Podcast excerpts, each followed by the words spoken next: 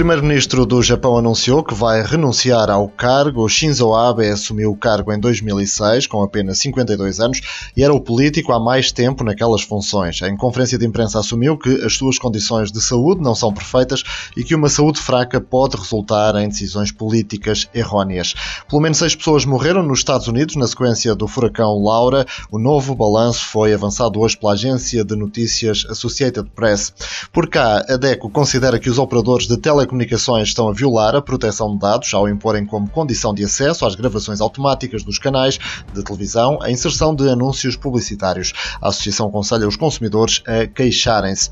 As medidas concretas ainda não são conhecidas, mas o governo anunciou que o país vai voltar ao estado de contingência a partir do dia 15 de setembro.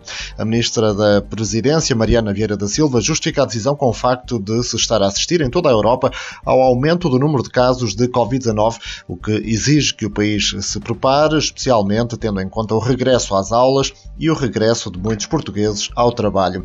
De resto, este é um dos temas em destaque nos jornais de hoje. O Correio da Manhã traz em manchete que há mais 5 mil vagas no ensino superior, ano recorde de candidatos com reforço de ofertas, e o público escreve que trabalhadores a recibos verdes podem renovar pedido de apoio. No jornal, e o destaque vai para uma entrevista ao sociólogo Boaventura de Sousa Santos. Quem não acredita na utopia é porque é miúpe, diz o sociólogo.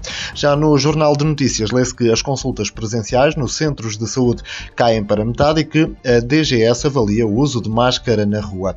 Quanto à imprensa especializada, o Negócios puxa por gigante chinês, que vai entrar na Motengil, e o Jornal Económico, por auditoria, diz que problemas do novo banco são sobretudo culpa do BES. Por fim, os desportivos, a bola escreve a queda de um histórico, vitória de Setúbal confirmado no terceiro escalão, enquanto o jogo dá destaque aos dragões com Zaidu, eh, que custa 4 milhões. Futebol Clube do Porto e Santa Clara discutem fórmula de pagamento, mas o valor está definido. No recorde, lemos eh, sobre o Benfica, Jesus perde a paciência, treinador desespera por novos craques a menos de 3 semanas da Champions.